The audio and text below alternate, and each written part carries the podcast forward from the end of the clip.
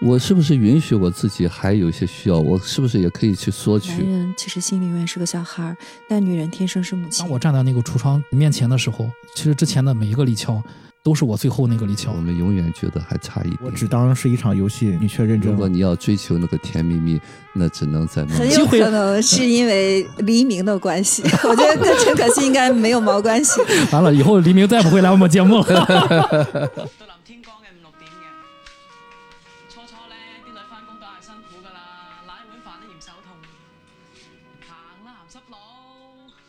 人生如戏，勿做习惯。大家好，这里是迷影派，我是太平角 Chris。大家好，我是夕阳。我是雨果，大家好，我是九零零。今天我们来聊一下啊，陈可辛导演的一部经典的爱情片，一部香港电影，嘉禾电影公司制作的《甜蜜蜜》。这部电影是由张曼玉、黎明、曾志伟、杨恭如主演。其实我想先问一下夕阳，你先说说你你怎么看这部电影吧？这个电影啊，啊，没啥可聊了，直播结束。就这个电影看的时间太早了，呃啊，就是它是我少呃少有的，就是几部，就是我是在年龄很小的时候看的这一类的港片儿嗯，就是我小时候看的都是周星驰这类的电影，然后这是少有的一个，就是我小时候看过的一个港片儿。然后那会儿还是借了录像带，嗯，印象特别深，画质也不咋地，当时也其实没没太看懂，嗯。啊，除了就是对邓丽君儿印象特别深之外，嗯，但是这次再看，其实就有很多感触，嗯，就是包括自己的关系的投射也在这里面。嗯嗯，我看了那个陈可辛一个采访，有人问他，就是说这个《甜蜜蜜》现在这快三十年了，你这一辈子都跟他就是嗯，绑定在一块儿了。嗯，然后，然后陈可辛说挺挺挠头的，让我，就你到哪儿都是别人就是就是得跟你聊一下《甜蜜蜜》。然后他说他拍那个《投名状》的时候。然后曾经有一段时间，就是大家见了他会跟他聊《投名状》，但是也只有几个月。然后过了几个月之后，大家又开始跟他聊《甜蜜蜜》。嗯，怎么说？就是甜蜜的痛苦。对甜蜜的烦恼吧。就是作为一个导演来说，所有的导演都希望有一部作品是让所有的观众都能记住的，留给这个世界的。但另外一方面，可能所有的导演也都希望自己不止这么一部电影。嗯，呃，虽然是个甜蜜的痛苦，但是我觉得对于一个导演来说，能拍出这样一部被人铭记的电影，在华语界，我称之为就是香港电影的皇冠上那个黄金时期，皇冠上那个最璀璨的珍珠，也是我最喜欢的一部电影之一了。嗯嗯，呃，我觉得是非常牛逼的，就就好像这个《霸王别姬》与这个陈凯歌导演，呃，活着与张艺谋导演，当他能拍出一部这样传世之作的时候，后面生活里面被问 被问了无数次啊、不管在问到什么样的问题啊，他可能回答了无数遍，但是我觉得这一辈子值了，能拍出这部电影。嗯嗯而且他也是在就是那几年非常辉煌的，嗯在电影这个媒介最辉煌的那那个是几年啊全赶诞生的。上了。嗯对嗯，另外这部电影里面就是为什么就是把我们家的狗狗就是斗胆用了李翘的这个名字给它给狗狗命名了，也是因为我非常喜欢张曼玉的表演，因为这部电影我也喜欢上张曼玉这个人，嗯以至于有的时候我老婆在家经常批评我，说每次看这部电影，就是我总是和花痴一样去夸那个张曼玉多么多么漂亮，因为我我觉得女演员自身的美是一部分，但是呢，当一个导演用胶片把它记录在了电影里面，那种风华绝代永远就。停留在了我们的影迷的心中，这个是，这是我觉得最，我可能都不了解张曼玉这个人，嗯，但我喜欢的是李翘。嗯嗯，你你你你们家那的 对，我这我我喜欢这个《甜甜蜜蜜》里面的这个李翘。另外还有一个很有意思的故事，对我还是挺有意义的，就是曾志伟曾经被陈可辛，曾志伟看拿到剧本，看到这个电影是非常喜欢豹哥这个角色的，但陈可辛就跟他说说，嗯呃，就是就撂了实话了，就说我们先去物色别的人演豹哥，然后如果真的找不着人，就找你啊。曾志伟就觉得就是自己的形象嘛，就是如果他演豹哥的话，呃观众们可能不太好理解，就是这这一个喜剧演员，不不，观众们可能不太好理解张曼玉是怎么放弃 放弃黎明，喜欢上曾志伟。所以那个曾志伟就说：“OK，我愿意等。”陈可辛曾经说，对于一个演员来说，当一个导演说出这番话，可能有些演员会觉得是一种侮辱，就是我别人都用不了了，然后我才用你。但是最后就是曾志伟等到了，嗯嗯，也是永久的把这个经典的角色，其实我觉我觉得他演的很好，演的非常好对啊。把这个这么隽永的一个角色就刻在了这个胶片里面。然后我觉得有的时候人生中我们有无数的等待，有时候等待是值得的。嗯嗯，而且陈可辛也说，他觉得这个角色成就了曾志伟后来在《无间道》里面的角色，嗯啊，也让大家知道他可以演这样的角色。嗯，好吧，嗯，我们说了这么多啊，我们刚才说的都是我们以往节目剪掉的啊，所以这些就会剪掉。啊，呃，好吧，我们开始串剧情啊。嗯，这段不会剪。其实啊，这个电影大家都看过了啊。随着我这个剧情再回回头再去看一遍，嗯，改革开放初期的八六年，天津青年李小军为了给未婚妻小婷幸福，像无数怀揣着淘金梦的大陆人一样涌入香港。一人来到香港，投奔姑姑。姑姑在香港从事着特殊行业，一直和身边的人说着自己曾经交往过好莱坞的明星威廉·霍尔登，大家只当姑姑说笑。经人介绍，李小军来到餐馆打工，虽然孤单，但是繁华的香港让李小军觉得处处新鲜。第一次去麦当劳吃汉堡，他认识了一个叫李俏的女服务员。李俏从广东来，她的梦想是在香港闯出一番天地，有自己的事业，照顾好父母。不会粤语和英文的小军想找个兼职，经李俏介绍，他去英文补习班学学英语。当然，李俏也从报名费里抽成。为了表示感谢，李小军骑自行车送李俏回家。对于李俏而言，眼前这个北方来的土包子，好像让自己孤单辛苦的生活轻松了许多。平日里，李俏努力挣钱，身兼数职，李小军也骑车帮李俏送花，甚至到了除夕夜，李俏还租了夜市的摊子卖邓丽君的磁带，小军自然也来帮忙。瓢泼大雨的一晚，磁带卖的并不好，两人来到小军的家里吃汤圆，寂寞的两个人终于越过了界限。在这之后，虽然两个人继续保持亲密的关系，但李俏从来不越过朋友的这条界限。而李小军每次给女友小婷写信，越来越不知道从何聊起。一九八七年，美国股市崩盘，全球股市大跌，大跌。李俏所有的钱都亏在了股市，几乎破产。他找到一份按摩店的工作，勉强度日。李小军用积蓄为李俏和女友小婷买了相同的两条金手链，但生活的遭遇仿佛影响到了二人的感情。心烦意乱的李俏拒绝了小军的好意。他在按摩店里认识了黑社会大佬豹哥，豹哥很喜欢性格直爽独立的李俏。日子一天天过去，两人再见面是小军的婚礼。妻子小婷从天津来到香港和小军完婚。李俏已经是大哥的女人，两人在婚礼上的尴尬被豹哥看在眼里，但豹哥大度的接纳了李俏和小军的过往。李俏的楼盘开业，小军和小婷去祝贺，他发现小军好像从未停止过对自己的爱。后来，李俏开车载二人回家，小婷要去工作，先下车了。车中只剩李俏和小军二人，车子里播放着邓丽君的《再见我的爱人》，穿梭在香港的闹市中。突然，李小军看到邓丽君在路边被歌迷围着，他急忙让李俏停车，跑过去找邓丽君，在衣服后背签了名。李俏在车中深情地看着自己爱的人，望眼欲穿。不想再错过的两人热烈的亲吻了。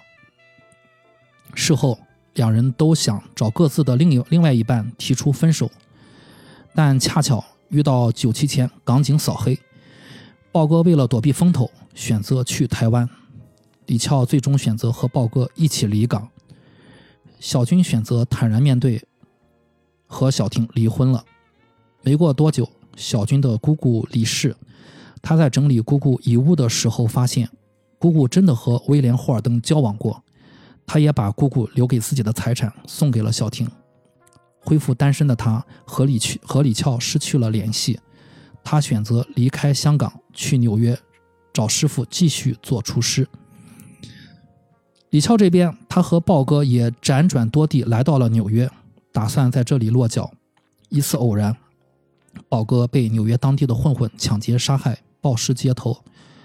李翘护照到期，即将被遣返回香港，在被羁押去机场的路上，他无意中看到一个骑着自行车送货的熟悉背影，他不顾一切地冲下车去追。虽然他看到了李小军，但命运仿佛开了一个玩笑，最终他们错过了。小军消失在了纽约茫茫的人海中。时间来到了一九九五年，李翘在纽约做了中文导游，也在人海中寻觅着那个心爱的人。五月八日，巨星邓丽君因哮喘病在泰国清迈离世，消息传遍全世界华人的耳中。李翘孤单地走在纽约的街头，回忆起那一幕幕被邓丽君穿起的往事。他驻足在一个电器商行的玻璃橱窗前，看着电视机里滚动播出的邓丽君的新闻。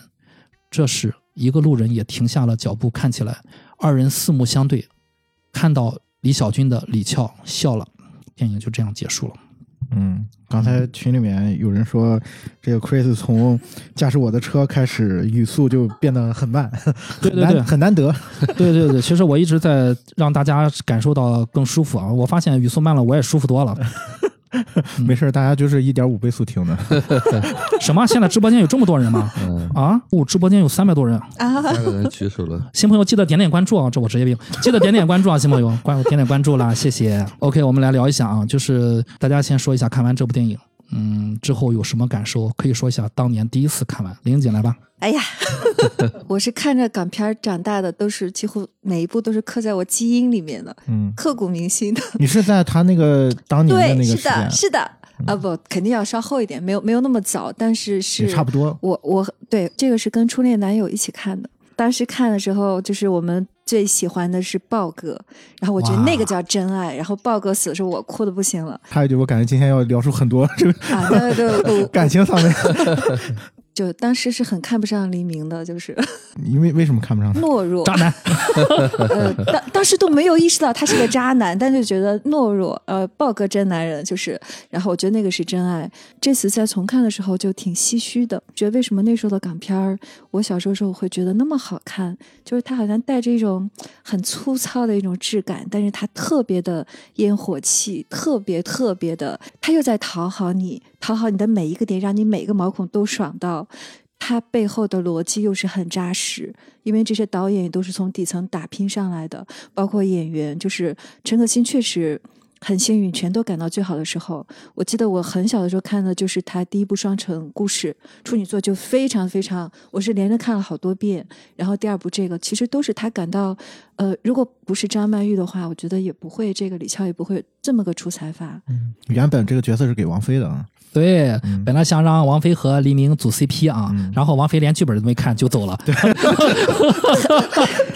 啊，很有可能是因为黎明的关系，我觉得跟陈可辛应该没有毛关系。完了以后黎明再不会来我们节目了。嗯嗯，继续继续。嗯，然后就觉得这就是天生的导演，他确实能把他呃所有想讲的东西用一种很合适的方式，然后也大众很能接受，然后就能就是在你的记忆里占据这么重要的位置，能让你反复的回味，没毛病。就所有的毛病都恰恰好好，刚刚好好撩拨过你，然后又它还是很厚重。对刘老师，这部片子虽然听了这个名很久啊，可能我是第一遍看应该是去年吧，啊，去这么晚啊？对，呃，因为一直知道有这么一个片子哈，后来因为黎明的东西我也很少看过，哈这黎明今天遭到了歧视。呃其实因为黎明在家打喷嚏。呃，但是还是感觉不错吧。呃，黎明能把这个角色演到这个水平，应该相当不错了。嗯呃，然后呢，呃，感觉这个导演整个吧，让我看到了那个八十年代那个香港的那个市井，这是我很欣喜的。嗯啊，就好像我们在那生活过一样啊。好的电影一种代入感吧。啊，有一个历史的背景和这些当年打入过去的人的这种情况，而且这个电影，呃，对于这个男女感情之间的这些事情描写的很细致吧。嗯我还经常在和孩子说，为什么要聊这部电影哈？因为我不知道 是 Chris 很喜欢。当时印象中这个电影，呃，讲的就是一个爱情故事哈。呃，其实今天呃中午又抽时间看了一遍啊，还是觉得这个电影是真的挺有意义的吧？啊，我们做一个解读，应该也有些共同的意义，我觉得挺好的。嗯我觉得这个电影就是恰巧出现在了就是现在，嗯就是我这次看确实完全不一样的感受，可能跟我的就是状态有关系吧。对我给了夕阳八部电影，夕阳最后从八部电影里面选了这两部，其实。按道理上来讲，我已经给你有一万次了，你这次才选，哎，所以说恰如这其这是你选的，不是我选的。时机到了。也巧了，我刚才也说了，今天聊这两部电影，其实都有一个共同的元素啊，就是关于出轨，是嗯吧？就是禁忌的恋情。嗯这个部分可能后面我会讲。关于这个片子，我觉得玲玲姐刚才说它有呃很强的这种质感，就是那个年代，对，我觉得包括你说烟火气，呃，我觉得烟火气它来源于很多方面吧。嗯嗯、一个方面，我觉得当时我我他幕后嘛，然后陈可辛说这个片子那个时代，就是他们呃所有的人都是蹲在对，马路边吃盒饭的啊，就包括黎明，包括张曼玉啊，没有什么。咱们现在你去剧组看，就所有的明星，呃大腕儿啊嗯，都一个人带上几个助理啊，是吧？然后那个呃保姆车、房车准备着，在那个年代的香港是很难想象的，就是哪怕是周润发都没有。他们很多的戏也都是直接就上街拍。可能路过的人看，哎，这黎明，然后看完啊，走吧，嗯 全是那种反应啊，所以我觉得是当时的整个的社会的一种状态，给予了这样一个创作的环境，然后导致了会有这样的呃质感吧。嗯嗯，这个是我觉得，嗯，为什么那个时代的很多的故事更迷人的一个原因吧。嗯，而且技术上没有那么成熟，啊，对所以对故事和演员的要求就更高。对，是这样的，就是我觉得这个片子也有很多，也发生了很多就是所谓的那些不太成熟的部分，然后包括他们其实有一些技术上的问题，有一些瑕疵的，其中可能有几个长镜头吧，去拍的时候是有技术上的问题的啊，但是恰恰因为这些问题，反而更适合这个片子的质感。嗯啊，现在我们可能追求的是那种我刻意做一些问题出来，但是那个时代，因为那个正好也是胶片时代嘛，啊、其实胶片时代跟现在有一个很大的区别，就是胶片时代可能导演是看不到监视器画面的，啊，所以很多的这个素材拍了就拍了，没有什么后悔药可以吃。啊，现在我反正我看着监视器，我觉得不行，我再来一遍，再来一遍，我来上二十遍、三十遍，对啊，就是每个时代有每个时代的创造的背景吧，这个可能是带给这个影片不一样的感觉的一个因素。然后另外一方面，就是我觉得很有意思的点是说，在这种情况下，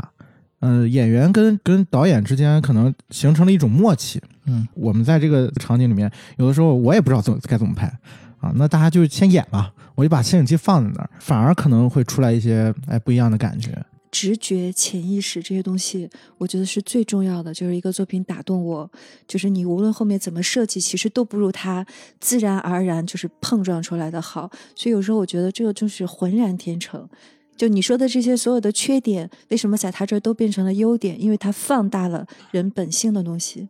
嗯，我还记得我第一次看完这部电影之后，我就疯狂的迷恋上了张曼玉。张曼玉，我爱你。啊，真的 真的太太有魅力了。对，这是我第一遍看完之后最直观的一个感受，就是我我我现在才明白，就是导演成功的让我把我钓上钩了，让我们观众产生了那种就是我欠张曼玉的。我不知道别的男性，就作我作为一个男性，就是对于张曼玉有这种感觉，就是我很喜欢她，然后甚至。到什么程度呢？就是嗯，呃，张曼玉在里在这个电影里面有一个 look，就是她嗯黑色的长发，耳朵上戴了两个左右耳各戴了一个白色的珍珠，嗯然后呢，穿着浅灰色的风衣，里面是白色的衬衣，然后他开着那个奔驰的灰银灰色的轿车，和黎明最经典的那一吻，包括其实那个时候就是张曼玉演技大爆发那一刻，就是她望眼欲穿的那个，看到黎明去签名那个，其实那个很难演，那个很难演，对，因为没有台词，嗯完全就靠这个导演说戏和演员的理解。但是就是在看完那个之后，我曾经有一段时间对于女性有这种类似打扮的，我是特别留意的，就是她成功给我洗脑了，就是灰色的风衣、白色的衬衣，然后珍珠耳环，对我是非常喜欢的，大大只姐姐或者大只妹妹。啊，那之后你就是找对象之后，还是比较偏好了。对对，就是有一段时间，我对我对这种就是浅色系的搭配，我是特别喜欢的。我觉得女性放在身上其实就是张曼玉对我的影响，就可想而知，就这部电影对我影响有多么大。说白了吧，我也带入了小军的这个角色。小军虽然他那黎明演的演技比较青涩，但是恰恰我觉得就是导演很好的运用了这一点。嗯，然后我刚才就跟大家开玩笑说，说黎明是我看到所有电影里面最帅的土包子，就是他用这么帅气的脸去演了一个北方来的那个比较土的人啊，到了香港这个，嗯，刚才 Chris 里聊张曼玉，其实也是就刚才说的那个很美美丽的一个意外吧，嗯，就是他是导演最后的选择，对，就是导演当时内心想的就是一定是王菲，王菲，嗯，因为他要写两个内地来的，就是人到香港的打拼的故事，所以就是你必须得会说普通话，啊，然后有内地的背景。王菲拒绝了之后，就发现一下子就晃了，晃晃了导演一下，然后发现谁都不合适，然后最后突然就想起了张曼玉。张曼玉那会儿已经半退休的感觉了，三十二三岁吧，可能。嗯，就是他，反正他两年没接戏了。对，然后陈可辛自己说，就是那个年代你两年不接戏，就意味着你基本上就是退休了。但是他最松弛的时候，对就是对对对他觉得，但是他反而演出了一种就是很松弛、很很松弛，很朴素、很自然的感觉。对，陈可辛为为了张曼玉能演好这个角色，把李翘原本是从上海来到香港的这个人物原型改成了从广州来，因为李翘说不好，因为张曼玉本人说不好那个普通话，所以他自然而然就只能就是让他从广广东来的，嗯，粤语啊区。粤语区，对，嗯对。所以这就是陈可辛为什么会成功，嗯，对吧？因为一般人碰到这种事儿，可能就卡在那儿了。我觉得这个改的是特别特别巧妙，不只是说解决了语言的问题，人物的性格就是真的立得住了。嗯，我觉得很多时候就可能是也是直觉吧，就是导演可能也不知道会怎么样，那就是他的能力啊。对，然后选了之后，嗯，对因为如果八六年一个就是说纯内地的或者北方人，我觉得是达不到片子里张曼玉的那个通透度的，以及就是他那种性格达不到的。但是一个广州人就很有可能。嗯，呃，既然说到了李翘，就是这个角色啊，他说广东话，幸亏这期节目不在你家录，对我每次要说李翘，我们家狗就会就会骑到我头上扑我。其实我考虑过，我本我本来想今天把李翘带过来，啊、一个是呢，这个小家伙来生理期了，他最近比较累；另外是一个，我突然意识到，因为我在家那个准备节目嘛，我整理提纲的时候，你一叫李翘的名我，每次串剧情说到李翘，李翘就噌抬头，噌抬头，我就意识到这不是一个好主意。OK 啊，我们继续说回来啊，就是我想问一下大家，可能注意到了，呃其实李翘好像特别留意自己的身份啊，就是身份认同。就是一开始电影开始的时候，他是南下嘛，啊，也是坐在那个列车上，嗯像所有人一样涌入了香港。但是到到了港之后，好像特别在意自己是不是香港人，好像比较害怕别人发现就是他是广东人啊。另外就是说他后来做了那个按摩女之后，也比较在意小军在像大喇叭一样在外面说你是按摩女是按摩女。就是你们怎么看待李乔就是这个角色，他这么的在意，对这个东西这么敏感？我觉得不光是他吧，嗯就是嗯小军也是，我觉得这也是这个片子它的一个除了所谓的爱情啊，嗯就是之外，我觉得它非常重要的一个呃核心的表达，就是关于身份的认同啊，关于就是错位。嗯因为你看他一上来那个戏，他们在列车上那段之后，就黑白的影像就是出来，呃他们两个出来之后，然后就是背景音一直是在，就是后来你知道他是在给那个小婷写信嘛，嗯然后他就在讲说，哎呀，这是我我来到这个香港，没想到这么远啊。然后就是他其实是一一连串蒙太奇嘛，然后就交代了他从入港到见到李翘前，就是这段时间的发生的事情嘛。啊，到他姑妈家，然后他说他开始干运输了啊，其实就是 方面是他骑了一个自行车，然后运了几只鸡，嗯，对然后是就是那个时候突然这个背景音响起了国歌，小军就戴着耳机嘛。然后他嘴里面还在唱着这个“我是一个兵”，就是所有的这一切，你会发现，就是你可以把写信这件事情当做是一个啊、呃理想化的一个一个字体，跟他现实当中遇到的很多事情完全是相反的。啊！你可以说是他其实对于这个融入这个社会，或者说对于自己的身份的认同是有焦虑的对，啊。就是从另外一个层面，当然也反映了就是报喜不报忧嘛，中国人的传统。嗯 对吧？就是我，我虽然在骑着自行车运运运这个鸡鸭，然后我说我是干运输的啊，也对，也对，对吧？所以其实这些细节，包括他在香港的马路上唱着“我是一个兵”，然后东方红，嗯，你能看出还有国歌呢，啊，对，你能看出他内心他是一个什么样的状态。然后来到这个香港之后，整个这个香港背景产形成了这种反差嗯啊。这个东西我觉得其实还有另外一个层面，之后我们再再聊。然后关于李翘，其实我觉得也是一样的嗯啊。他们两个第一次见面的时候，我觉得就是那个反应。在那个麦当劳排队嘛，啊，就是插个题外话，那其实在肯德基排的，好吧，没关系。电影的结尾，呃，到纽约也出现了那个 Burger King，然后那个张曼玉一开始用粤语跟他说话嘛，然后他听不懂。张曼玉看了看了周围的环境，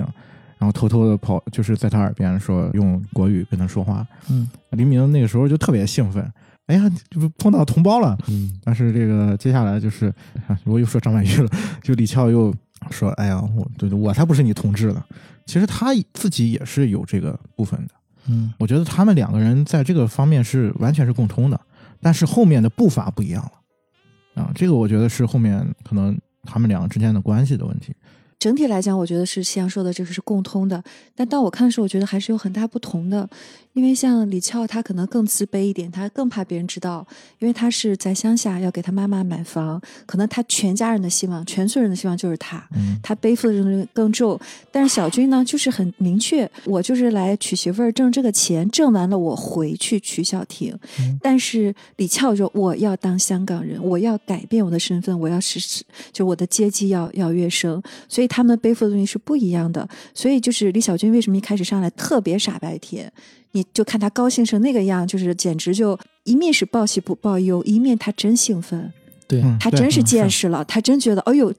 在这儿人放屁都是香的，真的是有这个可能。嗯在那个年代，他就是这么，但我觉得他是没有怎么受伤的。但李翘是很容易在这里面受伤的，更没有安全感。我挺认同玲姐说的。对，嗯、如果是从这个层面，其实小军他更多的是他本身就是现实当中的错位，本身就是刚从内地过来，嗯，他有很多的东西还是内地的东西就是一个现实层面的一些问困难，对，但是嗯。李翘是一个内心的，他完全不接受他自是拒绝的己原来，。对嗯对，嗯嗯，对我我是比较认同玲玲姐的。我们先说李翘他的这个来香港的动机，我们不解释他的心理，就是他是有自己的理想的，理想就是比如说那个阶级跃升啊，嗯。就是我要洗掉香港人。啊，洗掉原来的身份，去去变成香港人的身份，这其实内内核还是心理问题啊。嗯但是另外一个就是他有明确自己的理想，他的理想就是我要有一番事业。大家也看到啊，就是这个电影里面，其实李翘他塑造了一个我另外一个比较欣赏，就是一个勤劳的中国女性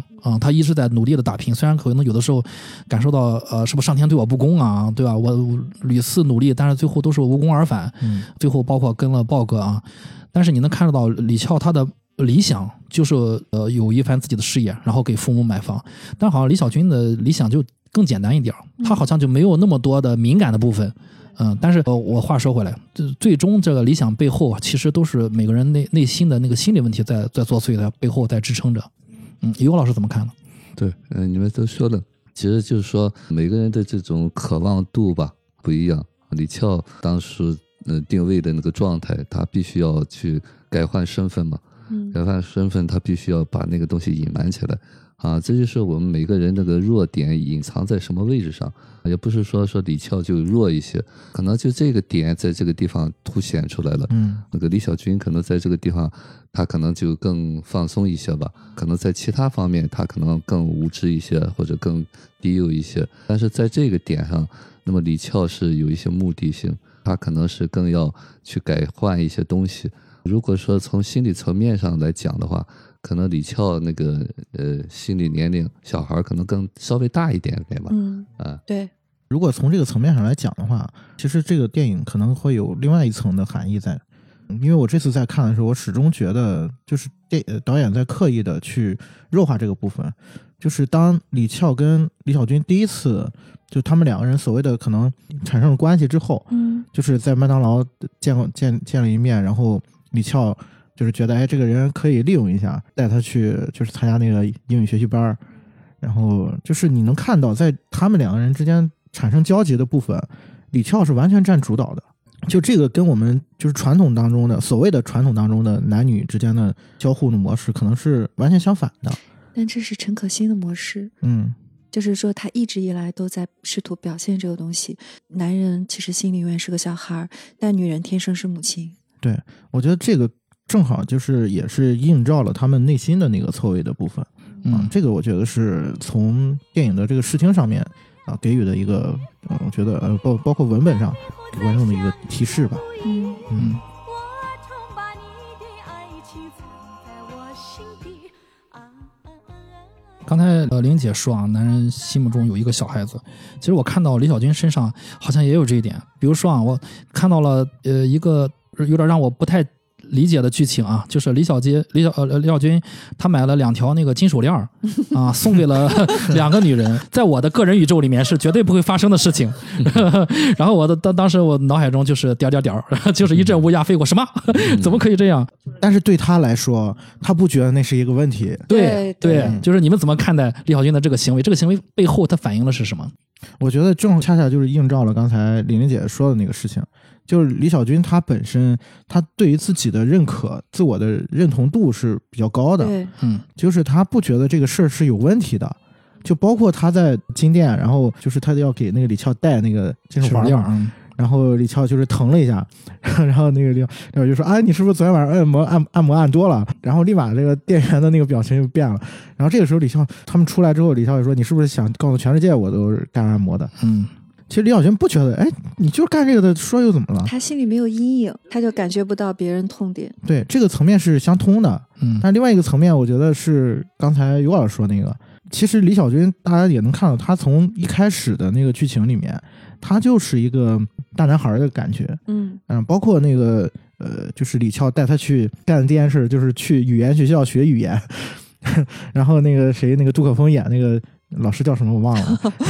就是全放的是脏话。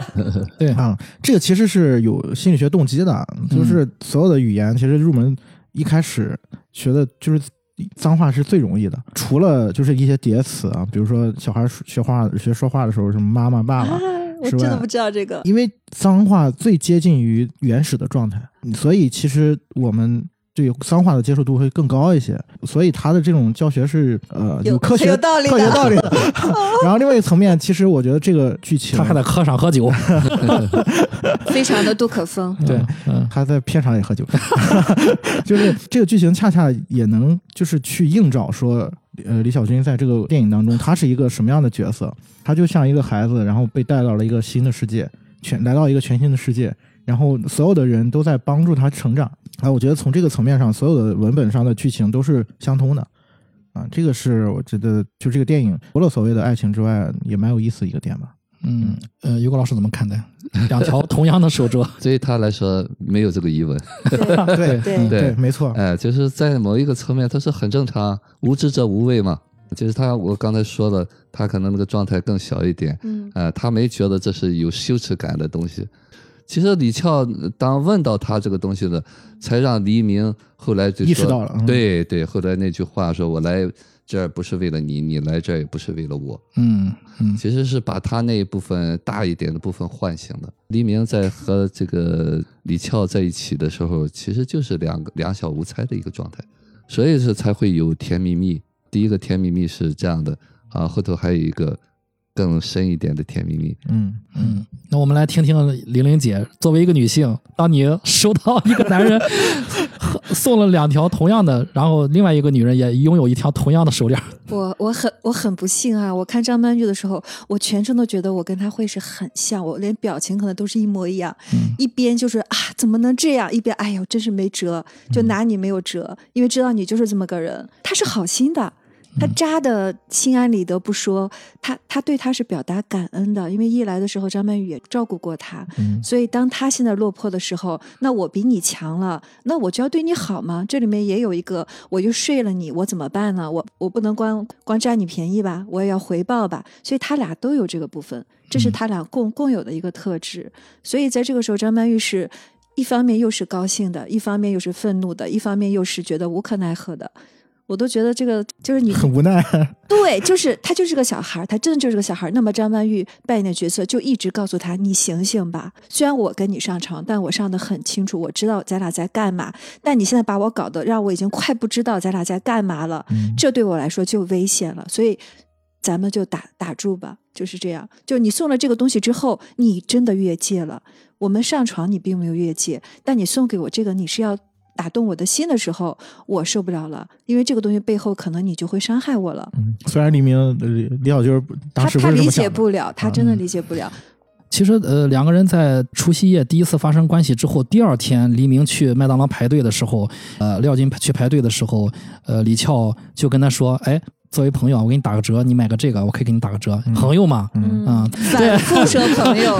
对对对，包括那个最后他们俩就最经典的网上动图那段，嗯。两个人说祝福语，哎呀，每年过年都非得发这个，啊 对我们群里面经常过年发那个啊，然后最后落到张曼玉这个就是好像是友谊长存吧，友有一万岁。谊万岁啊，友谊万岁啊！然后李小军那个脸就挂相了，所以说有的时候看就是好像就我们男人可能不太好接受女人的这种，但我觉得这个话题其实跟我们刚才聊是身为人母有一点相通的部分，就是我只当是一场游戏，你却认真了。嗯虽然李小军他的那个想法也是比较简单的啊，就是他感受到什么他就诉说什么嘛，但是就是在李俏的眼里面，你就是认真了，你要认真我就得往后退了，嗯所以就是说。这个自然而然就是他们两人，而且我觉得这个部分啊，还牵扯到另外一个问题。其实我觉得到真正导致他们第一次两个人分开的原因，在于李小军跟李俏他们两人不是处在同一个不是，就是一个位置上，他们两个人就是成熟度不一样，就这段关系他不会长久。这么说吧，这个女人会爱上一个比她弱的男人，但会嫁给一个比她强的男人，对吧？嗯她的爱是真的给了这个弱的这个人了，但是她的选择，她别无选择，她知道她不能选这么个人，选这个人就意味着她全错了，她后面没得指望了，嗯，而且他伤会伤心的。那我抛一个问题给玲玲姐，也给你们两位，就是如果让你选李小军和豹哥，你选谁？没得选。如果我是李俏，我当然选豹哥。而且当时李小军可不是单身啊，嗯，他还有未婚妻呢，怎么选？这是其一。第二，他啥都没有，怎么选？第三，他是要来挣了钱回家娶老婆的。那我要选了你，你你怎么办呢？李俏也很善良，又很清醒。我是小孩李俏的才做选择话，来来来，你刚刚说什么？你说小孩才做选选择，来夕阳选一下。我们可以把这个电影分成三个阶段嘛，嗯就是这个电影的第一个阶段就是他们两个人一直到分开这个时间嘛。嗯，其实我觉得李翘看得非常非常清楚，嗯我们就是友谊，就是互相需要而已。，friend，对，就是我彼此在这个陌生的环境有一个就是陪伴嘛，大家都很孤独，就从一开始，嗯，当然他们中间会有就是说，刚才林姐说的，其实就是自欺欺人的部分啊，尤其是李俏，但是我觉得那是他最后的，就是说我要保持这个界限的一个方式。其实就是挺可怜的，就嗯是他必须把它定义为友谊，他才能去爱，他才能有这片刻的放松去嗯享受。没有这个自欺欺人，他连这个肢体接触都不不敢有了，所以他要先就是先先骗人说这是友谊。他反复的嘴巴里面这个友谊朋友说了多少次？如果他真的是朋友，他没有必要，嘿。齐阳，咱俩是朋友。我天天跟你说，你看咱俩是朋友哈，你别忘了，不可能。对除非是有别的关系，才要用朋友来，就是刻意的，就是说，对，设就是一个反复强调这个事情，对，其实是没有办法接纳这个关系真正是什么。有的时候会觉得说你不要骗自己了。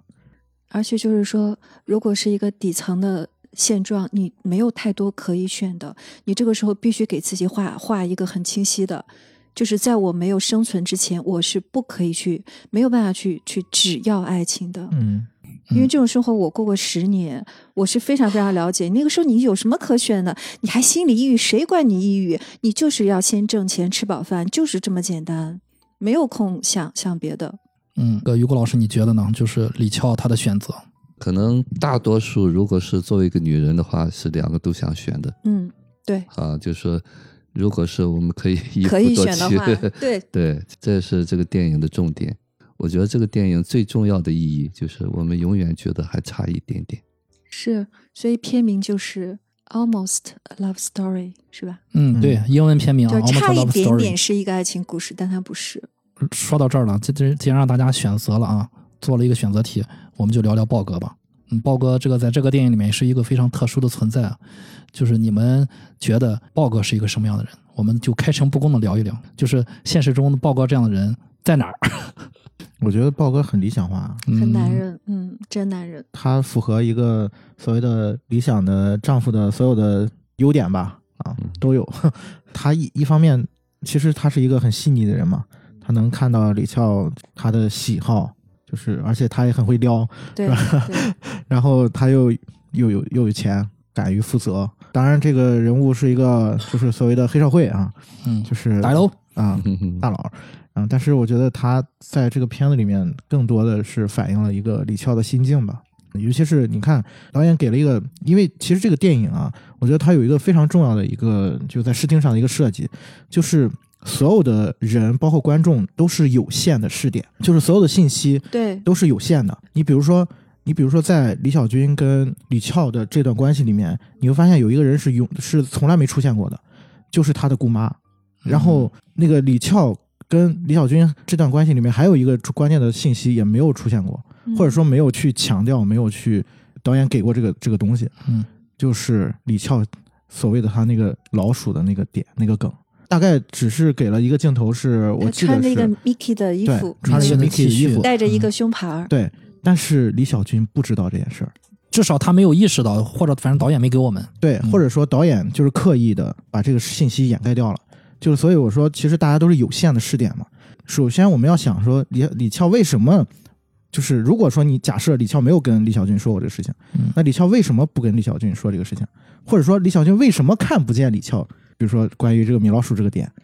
嗯其实这也是在暗示观众，就是他们两个人之间的所谓的就是那个部分错位的那个部分。作为李小军而言，他可能满足不了李翘的某一部分，所以其实当豹哥 就是他第一次看到豹哥身上纹了个米老鼠的时候，李翘那个时候心已经动了，啊，就是一个能够真正看见他的人，就是这个东西是我觉得是一个意向上的一个表达。嗯，就是这也是暗示了他们两个人之间那就是两段关系的，就是区别啊。我觉得这个是还蛮重要的一个事情。嗯，嗯说到这儿，我补充一点，一个剧情啊，一个剧情点，呃一晃而过的。他带着李小军去报名，呃，报完名回头走的时候，李翘的 BB 机 BB 机响了，嗯，一直在响，对一直在响，在那个八十年代有 BB 机也是挺厉害的啊。是，然后那个李小军看 这个土包子看到这个李翘有 BB 机之后，他瞬间就竖起了大拇指啊，然后说：“你真行，你有 BB 机。”然后他重复了两遍：“你真行。”然后这个时候李翘回头愣了一下，对，他有特意的愣了一下啊，那个表情，自我个人的感觉就好像是被夸到了，或者说，呃，就觉得这个好像就是怎么说呢，就是自己自己的某一个地方被另外一个男人看到之后，好像是有一点惊讶的那种感觉，很难说他那个背后蕴藏什么感觉，我只能说我的我的这个感受啊。然后这可能就是李小军和豹哥的区别。但是如果是我的男朋友，在我我很穷的时候，但我有个 BB 就是这样夸我，嗯我会非常心酸，我会觉得哦，他还不如我，嗯就我还要照顾他呀，就我已经嗯这么惨、这么累了，这个人还不如我呢，我在他面前还是个强的。你要知道，他选择豹哥是在什么情况？是在他炒股欠了很多钱，嗯，然后他跟李小军说：“我一点安全感都没有，我根本不知道我明天会怎么样。”我也不知道我在干什么。他那么强悍，就是因为他太没有安全感。但这种人，他天生会被磨砺出，一个是意志力，一个是趋利避害的本能，他会比比一般人强，所以他会瞬间看到豹哥身上这么一个危险分子，但是他有极其温暖、善良、靠得住的部分比较稳定的部分成熟的部分，会取悦女人的部分，所以他当时就是没有太长时间就做了这个选择，因为他这个本能是强于呃一般在那种很好环境下长大的孩子的，嗯然后但他同时也有这种报恩啊、懂情义啊这种。所以到了特别危难的时候，这种人是一定会站出来的。这个时候钱不钱不重要了，我命都能给你，嗯，就是你曾经给过我，我就要还给你。所以我觉得这个李翘刻画的是非常非常真实的。嗯但是你知道吗？我在李翘错愕的那一瞬间啊，就他说你真行，嗯但那个之后发生剧情，好像就是李翘对李小军这个男人有了一些情感上的变化，好像有暗生情愫这种。当然都是在隐藏在剧剧情之下，那是我自己脑补的。你们也可以聊一下，就是你们觉得有没有就是豹哥和廖军之间的这种区别？一个老师可以说一下。对他俩是肯定是一个成熟的，一个幼稚的嘛。但是幼稚也有幼稚的好处，对呀可以一起玩耍啊。那么豹哥那样的是没有办法自行车带着他享受那个小孩的那种快乐的嗯啊。但是你有车我送你。对，但那生活呢，就是不光是有那样的无忧无虑，然后呢还有惊风起雨，所以这个东西呢，就是我刚才说的，可能李翘会选择两个人啊，这两个人各有各的需要。嗯啊有些呃也是豹哥给不了他的，那种单纯的那种东西，只有呃李小军才会给他，所以说我们永远差那么一点点吧。嗯，但是我捕捉到一个剧情啊，就是在他们俩相约，然后要跟对方提分手的时候，然后李笑上了船再也没有回来，李小军在岸上一直在等，等到最后就是断了联系了嘛。从那一刻，他们俩完全失联了。对啊，一直到后来，然后李小军回家之后就跟小婷提了分手。嗯，我在想，是不是就是女人决绝一点会让这个男人成长？有没有这种可能性啊？我觉得那个时候，那个是发生在几年之后，嗯，就是他们第一次分手几年之后，各自实现所谓的理想了。李小军已经实现理想，娶了小婷，当了二厨，然后那个李俏也已经实现理想，当了太太。然后这个时候，他们又面临了这么一个抉择，所以就是说，曾经以为的已经实现了，发现的不对。然后他俩的那句台词是：“我们都失败了。”他在婚后跟他又发生了关系之后，说我们都失败了，也就是说，我们之前的理想可能都是预设的，但我真实的感受是，这些年我不快乐，我不想跟我太太聊天，我不想开着自行车带她，怎么怎么样。所以这个时候，我觉得叫李小军那个选择，倒不是说因为这个女人就离开我了，逼着我成长了，而是他这段时间已经充分的面对了自己真实感受了。我觉得是就就像两个起跑线上的人一样，嗯。就是第一段恋情的结束就在于那个李翘已经到到半途了，那个李李小军可能刚刚跑了一百米，嗯，然后他发现带不动了，就是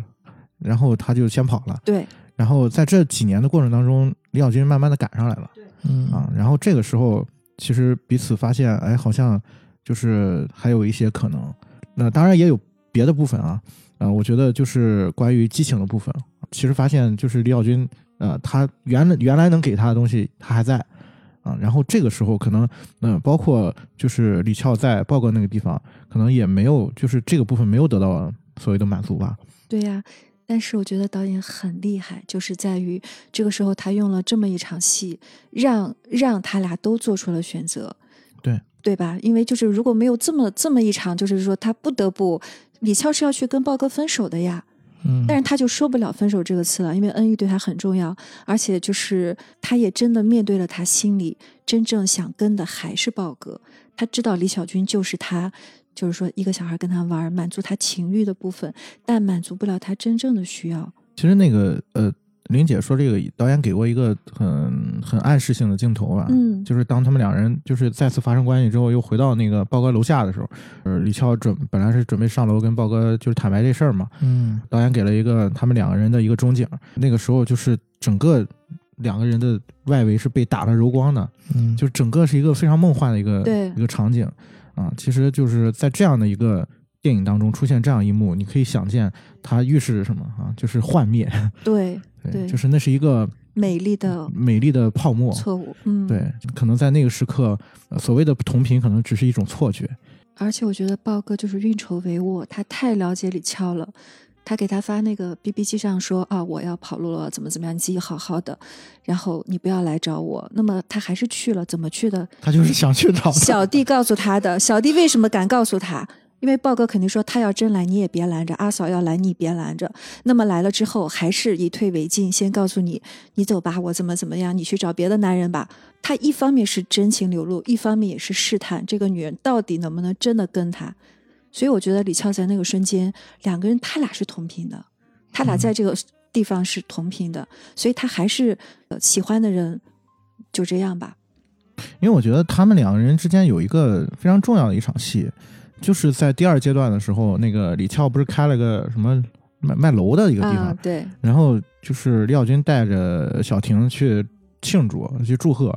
导演给了一个特别闭塞的一个空间，然后他们两个人就就在一个那个狭窄的过道里面，然后开始聊这事儿，嗯。聊聊聊聊，然后这个这个李翘就说我我饿了，嗯。然后就开始吃，就不断的在吃。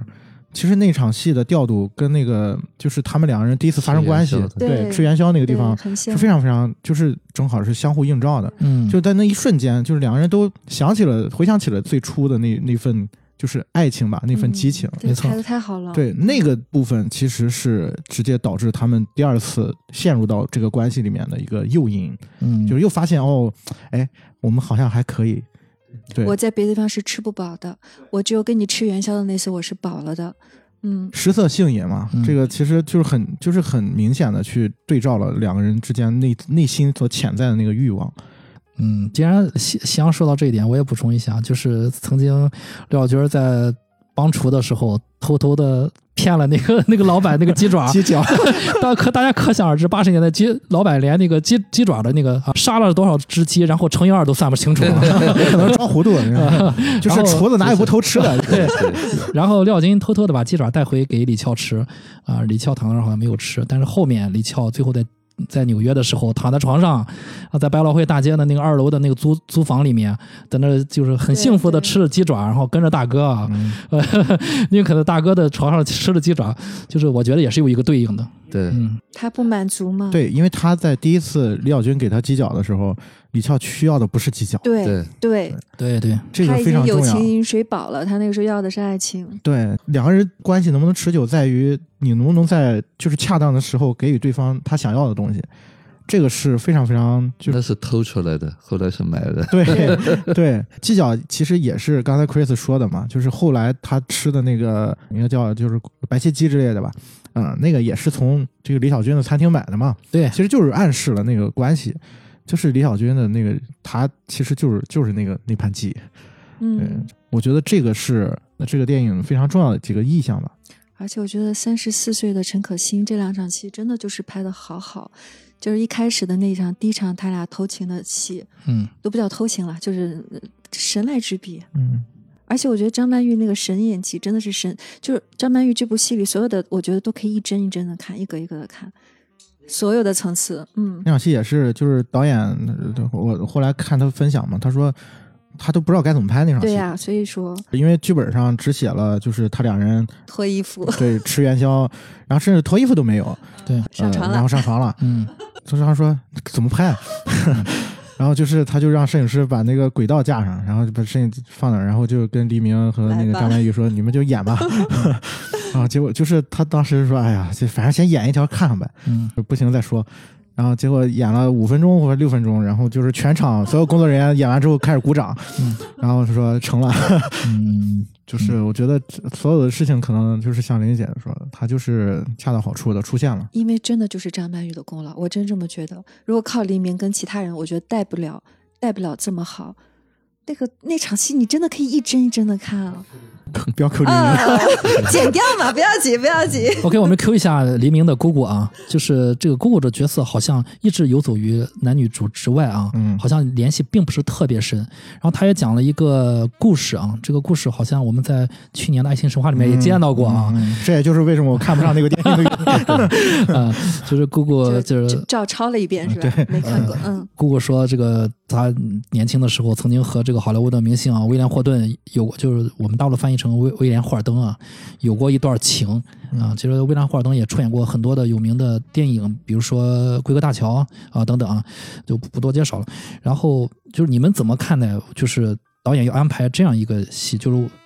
姑姑和呃威廉霍尔登的这个戏份，也就是还有一个就是嗯姑姑为什么就是一直都在等这个霍登威廉霍登，然后就一直就这样就算孤独终老吧。嗯嗯，有的时候好像人一旦掉到坑里面去，就一会一直等着这个人，就叫我们称之为迷恋嘛，啊，就一直迷恋下去了。呃，我想听听关于就于果老师关于迷恋，就我们人类为什么会迷恋到这种程度？其实说实话，迷恋啊，这个东西就是我们每个人，包括迷信吧，啊，就是在我们还没有能力看清楚自己在做什么时候，是一个本能的反应吧，也是一个依恋的一个延伸。啊，就是在小的时候，那个对这个理想父母的那种需要，啊，让这个小孩儿要么就是不断的挑，要么就会找一个理想的，就是往往就是这个不在身边的人，他才是最理想的。如果是这个威廉天天和他在一起，可能就不理想了。他甚至自己都知道这一点。对，就是这种幻觉吧，他一直保持着这种关系。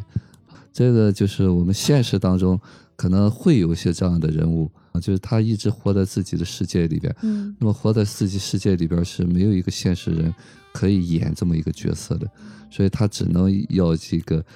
就跟《爱情神话》里边那个一样，他需要这么一个角色啊，需要这么一个幻化的这么一个人物。所以威廉和他是什么关系？起码他感觉到是这种关系嗯啊，就活在自己的世界里边，必须有一个角色来对应啊。这个对应的角色往往是我们幻想出来的啊，不一定是真真正的威廉。那么为什么在这个电影里边，其实这个电影我我我个人看就是一个成长的一个主题吧。嗯说白了就是找理想的异性父母。为什么我说只差一点点嘛？对，就是说不管他找到哪一个，不管找第三个、第四个，永远是差一点点。嗯所以说，因为这个世界上不存在理想的异性父母，所以说呢，我们总是会有遗憾。但是每一个人都多多少少有一点点就是父母的影子。找一个理想的父亲，可能不管是宝哥也好，还是李小军也好，总是有一部分是他心目中理想父亲的一个影子。嗯那么，但是那个心目中的理想的父亲，因为是理想是没有的嘛，所以说在现实当中呢，就不断的就有了这个，还会觉得有一些遗憾。啊，刚才夕阳在说的生理上的这个东西，其实这就是我们说的，可能这个人很有力量了，他可能就没有其他的方面，比方帅啊，各方面年轻啊，其他的那个东西，很可以看他开心的玩小孩的那些东西。那么这个人他不可能多层面都含着。当然，我们作为一个小小姑娘的时候，就希望这个父亲又有力量，又能陪她玩，各种的角色都可以扮演。所以说，这个剧的本身才会，就是一开始的那个甜蜜蜜，是因为俩小无猜嘛，就是纯是那个小孩的这个东西。那么最后头我们要达到这个甜蜜蜜，只能在梦里面。嗯，对，就是那首歌唱的，对，在在梦里，在梦里在梦里，对，呃，其实最终我们都经过了，其实他最后那个镜头，我我觉得也未必他俩真的能够在一起，只是说用了一个影像化，满足了我们普世大众的一个心理的需求。嗯而且是定格在那个，对你看见我，我看见你，发生了啥，谁什么也不知道，对，谁也不知道。就像是我们到底要的是什么？如果他俩真的终老了、结婚了，说不定还天天吵架呢不。可能的，嗯，嗯这就是我们现实当中的爱情的梦。其实原本那个东西，呃，你如果没有看清自己的时候，没有人可以给到你。夕阳觉得呢，就是姑姑这个角色，就是安熙和陈可辛为什么安排了姑姑这个角色？刚才于老师说的一个关键词吧，嗯我觉得就是理想化。因为我刚才就是刚开头的时候我也提了，就姑姑这个角色，她其实在这个电影当中，就是导演用了很多视听的设计，嗯，去暗示这个角色它本身存在的意义是什么。嗯就是包括她在李小军跟李翘这个关系里面，他是没有出现过的。你如果把这个故事当做一个现实主义的故事来讲的话，嗯你是很没有道理的。你比如说，就是李小军结婚，他姑姑在哪儿？就是这很很明显一场戏吧。嗯然后那，就是他带着这个小婷回家，那姑姑是在哪儿？对对，在所有的这个有李小军跟李翘出现的戏里面，他姑姑都是不存在的。嗯呃甚至你可以说，他姑姑就是只存在于就是那个房间里面，嗯李小军的那个世界里面。嗯，所以从这个文本的层面，他姑姑本身就是一个很意象化的一个角色，对，就是很理想化的一个角色。嗯然后另外一个层面是从视听的方面，因为这次看的时候特意去看了一下，嗯就是他姑姑出场的几场戏，嗯基本上他姑姑都是在一个小画框里面的一个角色。大家可以回头去看，或者一个窗户露出一个头，然后他是他姑姑，包括他第一次带小军回到他那个地方，导演给了一个镜镜子里面的一个镜头，是他们嗯两个人的镜镜像里面的一个感觉。所以其实从这个意义上来讲，他姑姑本身是一个镜像化的一个角色，他是李小军对于爱情理想化的一个投射，是一个非常镜像的一个角色。然后这个部分其实，在视听上面，导演还给了一个很特别的一个设计的暗示吧。我个人觉得是呃有这方面的一个互文的作用，就是在李小军跟李翘每次去那个替替换机的时候，导演给了很好几个，就是从替换机嗯去透视两人二人关系的那个镜头，嗯，然后也是一个很小的画框嘛。嗯这个镜头的处理跟在处理他姑姑这个角色的时候用的镜头的方式、构图的方式也是基本上是相通的。从这个点上，我觉得导演在暗示观众，就是所谓的理想跟现实之间的这种差距。嗯嗯啊，因为那个东西，你提款机那个东西是非常赤裸裸的，就代表了金钱啊、物质，就是现实的部分。嗯，然后他姑姑其实代表了他对于爱情的那个理想化的一个投射，啊，这个层面我觉得是通的。然后另外一个角色，我觉得也很有意思的是，刚才提到我说姑姑姑这个角色要连着那个杜可风演那个角色、嗯。一块儿去看嗯。因为呃，我查想就是 Jeremy Jeremy 摘卤味，啊，摘卤味，摘卤味，摘卤味，因为摘卤味是跟呃李小军在现实层面非常就是明显的一一组对照吧。他在就是所谓的他们他们一起住的那个所谓的性工作者吧，就那个那个泰呃泰国女孩儿嗯啊叫啥来着？芥兰啊，芥兰。对，李李小军跟李翘出第一次出去开房，然后出门遇见的就是他俩。对，偶遇了，嗯对，然后李小军还说：“哎，他们两个人怎么在一起了？” 然后那个李翘问他怎么回事，然后他说：“芥兰是个妓女啊。”嗯，他们两个人之间的这个这这个组对照，呃，就是是我觉得是落落到现实层面啊爱情的对照，对对。是的，因为嗯。你会看到李小军带着李翘去好像是逛什么商店，然后也是碰到了这个芥兰跟嗯。杜可风，呃，嗯就是摘卤味摘卤味，嗯。然后在最后李李翘走了，李翘走了之后，就是这个他发现姑妈就是去世了嘛。然后这个时候，就是他发现这个扎鲁卫跟芥兰要搬走了，去回泰国了，对，要回泰国了。然后那个扎鲁卫在最后跟他说，就是芥兰得了艾滋。得，了艾滋了，但是他依然陪着他到泰国去了。就是我觉得这个是就是现实层面的爱情的对照。对，是的，这一组其实往往现实当中呢，可能就是坚守爱情的人，的东西，对，可能是类似于这样的感觉的，就是彼此是有对彼此是有取舍跟牺牲的。对，其实我个人甚至觉得，就是在芥兰回泰国这这段剧情里面，安息是有意和那个邓丽君在那个清迈离世，啊我觉得是有一些对照的，嗯，我对照，但是每个人理解不一样。当然，我我个人觉得是这样的，嗯，就是因为芥兰他回泰国之后，呃就呃摘录也说了嘛，说我们可能很就很就也见不了多少了，因为啊，嗯对，因为肯定是呃芥兰回去可能没多久就会离世嘛，啊，然后结果没多久就是邓丽君离世了，刚才在西安说的时候，我非常非常认同，而且我觉得这就是一个生和死的问题。嗯有人靠着这个幻想活了一辈子，有人因为爱情两个人一起死去，但是都很坦然。就是这个死去的这一对没有一句废话，你要想见我早点来吧，他得了艾滋，就这么一句，就这么一句琢磨，OK 了。那他姑姑也是，就见了那一面，靠着一个信念就活了一辈子。就是所谓的爱，就是他可以让你死，可以让你生，可以跟你纠缠一辈子。我觉得他这个这个片名啊，还是那句说，他差一点是一个爱情故事。英文的每一个，就像于果老师说，可能都差一点，但是每一个都差一点，这个就是现实，这就是真实，人间真实。插一题外话，刚才 Chris 提到邓丽君，就是我看了一下导演的评论，嗯，然后他就说，就是这个当时片子马上就要开拍的时候嗯啊啊，，才就是得嗯知邓丽君离世离了世的，嗯嗯，然后安息才把这个主线加进去了，对嗯，对，之前是没有就是邓丽君这条线的。嗯，所以就是说，比如说一个导演要成就一个好片子，天时地利人和。这些东西就是这不能说这是神来之笔，但是确实是加持了这个片子。我觉得是 almost，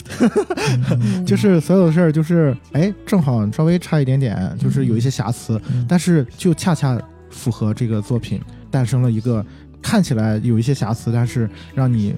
能够回味无穷的一个电影。这个它里面核核心是什么呢？因为这就是真实发生的，真实发生的永远比虚构的故事有有力的多，更打动人。嗯，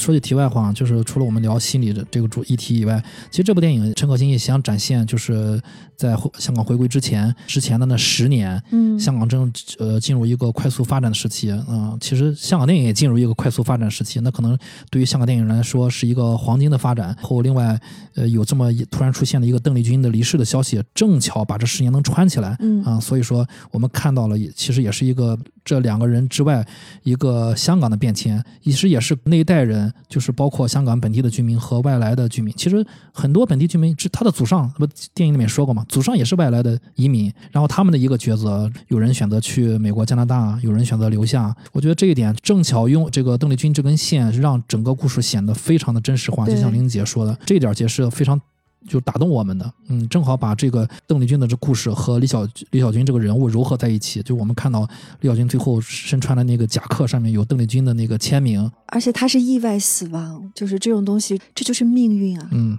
所以是我刚才多想了一点啊，就是我在想，像豹哥这样的人物，他在去和李乔交往的时候，豹哥，我我我觉得豹哥是自然而然的，就是那种父性的那种力量，我不觉得豹哥是，就是好像是有一点城府太深啊什么的，我觉得豹哥是是，对，我觉得豹哥是自然而然的一个力量，但是呢，正是这样一个人，就是在香港混混的风生水起，到了纽约之后，可能在街头上遇到小混混，他本来觉得没当时没当成一个事儿啊，啊，但是他可能手上的金表和金戒指，然后呃给他造带来了灭顶之灾。但我个人觉得，就是豹哥这样的一个人物，是我们现实生活中可能大家会忽略的一个人物。其实我我这就是我我看的这个电影的一个思考，就是我发现其实我当你用用心去观察一个人的时候，你会发现，甚至就是我的父亲身上也有豹哥的某一面。可能以前我没有用心去观察，没有看到，所以和我父亲的关系可能有的时候会有摩擦。但是后来慢慢的就是你你去你去感受，就是你愿意去用心去感受那那个那个部分的时候，你发现哦，就是其实他对我是很不错的，只是我我原来就不愿意去看到这个东西。其实后来有一有一次我印象特别深，就是我老婆 Jackie 她跟我说，她说你知道吗？你爸是非常爱你的。嗯我是突然来了来了这么一句，当时其实让我挺摸不着头脑的。呃我一方面我认可这句话，父母当然爱自己的儿子，但是我另一方方面我震惊在于，我从来没有仔细去想过我父亲爱我这个事实。嗯其实那句话嗯可能两年之前说的了，就是这这两年我偶尔会想起这句话，就是你父亲是很爱你的。我从来没有认真的对 Chris 本人说过，说 Chris 你知道吗？就是你父亲是很爱你的。当有人说这句话的时候，我也想起了，呃，我父亲爱我，可能和报告是一样的，就是他是源于一个力量撑在那儿，他没有对对，是个自然的爱。对他对，呃，就像我父亲对我和报告对呃李翘这样，他是一个自然而然的流露。对，就是，呃，说了嘛，没关系，你去吧。我阿阿里山都有女朋友，对，然后没关系，嗯，回家洗个热水澡，第二天早上起来之后，满大街都是男人，你随便选。啊，那种允许，那种被允许的那种，那才是李翘留下来的原因吧？对，李翘本来是要提出来的，他说我要跟你说这件事情。对，就是要分手嘛。对，其实豹哥的那个东西，让他感觉到了那个真真正正的力量。豹哥可能那一瞬间知道他要说什么了，第二天有比我更好的男人。对对对，其实豹哥那一刻真的可能也是考虑到，就是他在那一刻是替他着想的对，啊。其实这才叫就是爱一个人和对方无关对啊，就是那个父亲，就是我爱你是没有条件、没有代价的。对嗯对对。对，就是这个东西呢，李翘那一刻恰恰能够感受到，因为他在找的那个根本的东西就是这个这个稳定的这个不求回报的这个东西啊。那么那一刻他是说，先考虑到他，你赶快找你自己，你先把你自己成全好，因为他是一个逃亡者嘛。所以说这个李翘那一刻他才会。其实一开始李翘和那个呃，就李小军两个人，他俩说是，就是李翘一直是很主动的嘛，就是你到底是想要什么，你知道我们将来是会怎么样，那么他们才决定了是，嗯那一刻我觉得是李小军有一点点被点醒了，他把他那个本真的一个东西唤醒了一下，所以他也觉得对他那个妻子小婷也是不太合适的，嗯。所以他最后就是随李翘走了以后，他依然要离婚，因为他知道那个不是真真正正为小婷负责任的一个举动。啊，其实他那一刻，其实他完全可以留下来嘛，因为李翘也走了嘛。啊，那么他那一刻呃和他离婚，选择了自己重新去打拼，重新去成长。其实他还是要经过了一些磨难的东西。那么那个，我我我的理解是，李翘推了他一把，让他知道哦，我要长大了。嗯，不然的话，就是小婷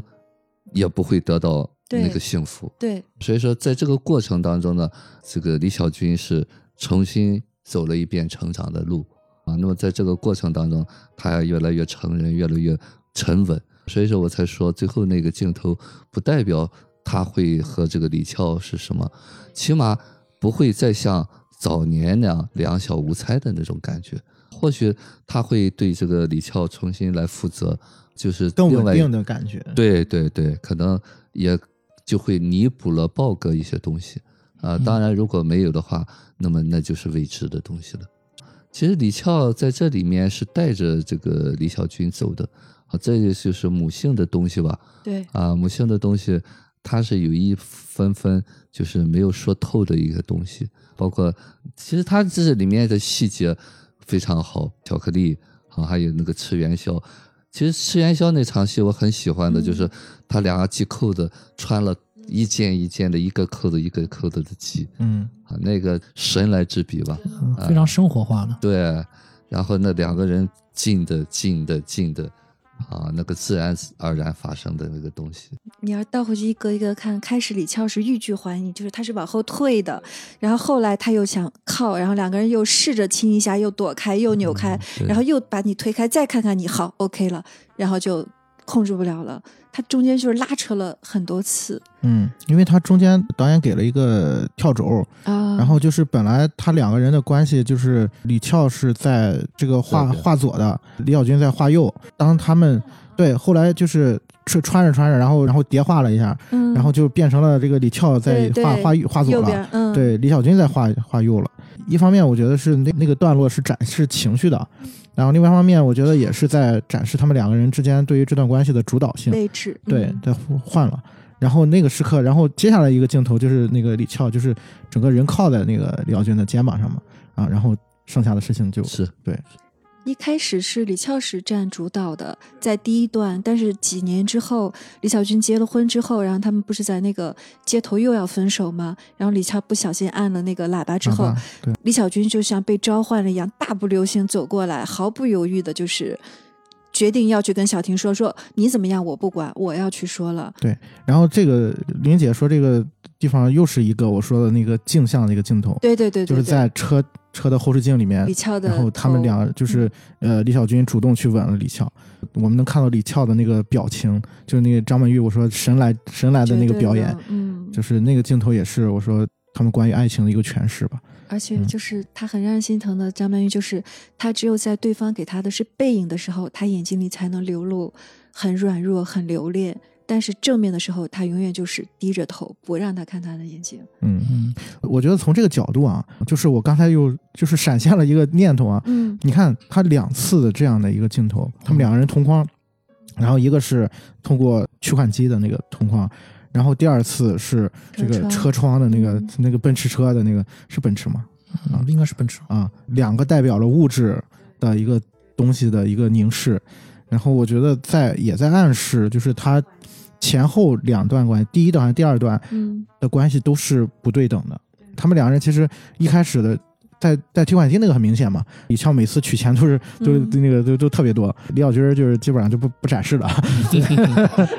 对，刘老就像小孩一样在后面偷看。但是但是你在想，什么人会每次去取钱，他跟着他呢？就他俩之前的关系，我有时候想想，没有办法忍心说你是个渣男，你出轨了。你说两个人在异国他乡，两个都这么可怜的人，没有别人理他们，他们之间就是产生情谊，这个真的是你都没有办法去说，就不应该。哎，嗯对，刚刚玲玲姐说了，啊，这是中国电影史上极少数的中国观众不会批判 出轨渣男的一部电影。因为我觉得陈可辛太聪明了，他小婷一开始前半段是出现在信里的，如果上来就把小婷拍出来，这么漂亮，这么温柔，苦苦的等着他，那你不一定是这个观感了。不是大家就不会接受了。对，但他现在这种你先入为主，张曼玉又这么美又这么好，所以这个事儿好像还都是可以理解，两个人又都是这么互相之间，我觉得他俩开始都不像是爱情。就好像就是互相取暖，因为他们总是在一个狭小逼仄的一个环境里面，你贴着我，我贴着你，但其他的世界跟他们都没有关系，就是很冰冷。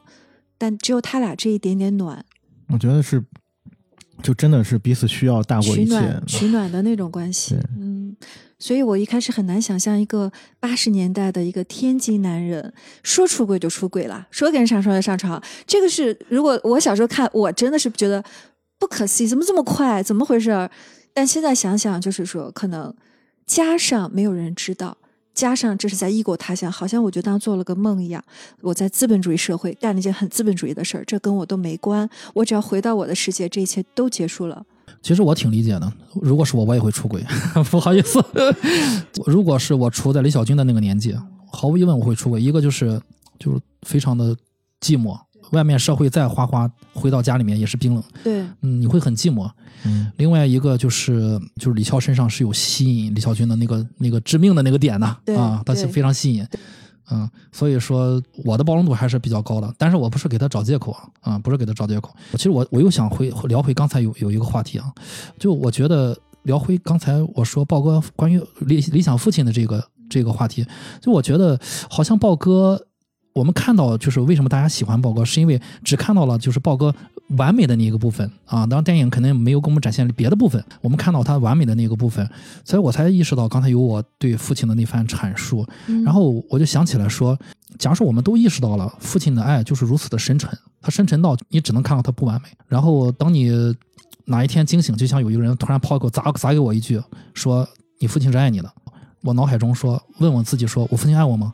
然后我告诉自己，对你父亲爱你。然后你再去审视你和你父亲的关系的时候，你会发现你父亲可能也有曝光的那一面。你可能比较好理解，就是电影里面就就是李乔为什么会选择豹哥吧，我是这么觉得。嗯然后我今天为什么要扯要说到这个话题？我是想听一听，就是我把这个话题抛给夕阳，我想听听，在我做出这番阐述之后，夕阳有没有什么心里面波动可以跟我们分享的？就我这个人还是很敏感的，我知道哪些问题可以分享，可以可以可以分给谁。夕阳有什么要跟我们说的知心话吗？我真的想就是锤死 Chris，对你不要不要问我是怎么知道的，呃，怎么说呢？如果用一句话来说的话，呃我在看这个电影的时候，我这次看这个电影的时候，我把自己很多的东西都带入进去了。嗯、这这里面有很多我的投射。我希望我是李小军那样的人，甚至我有些在一些关系里面，在一些状态里面，我也甚至试图去做李小军做的事情。嗯啊，就是可能也会希望做李小军做的事情，但是我实际上是豹哥那样的人，是我说的不是那种就是会撩的那种东西，而是自然不是。而而是更更内敛的东西吧，就是更压抑的东西。呃这个层面是这个是表象的层面，然后内向的层面是什么？就这个电影的结局，就是豹哥是那个什么都没得到的人，死去的人。我刚才说的那个东西跟这个这句话是一一样的。我刚才说了，我说我在现实当中是这样的一个人，没有啊。豹哥完完整整的得到了李翘若干年、十年呀，不，他只是死去了你。听我说，哦，就是我我说的是这个结局是死去的那个人，对，我觉得就是我能分享到，你的意思是成 成全别人，牺牲自己，这个意思吗？不是，就是我看到的，我感受到的，就是豹哥是那个，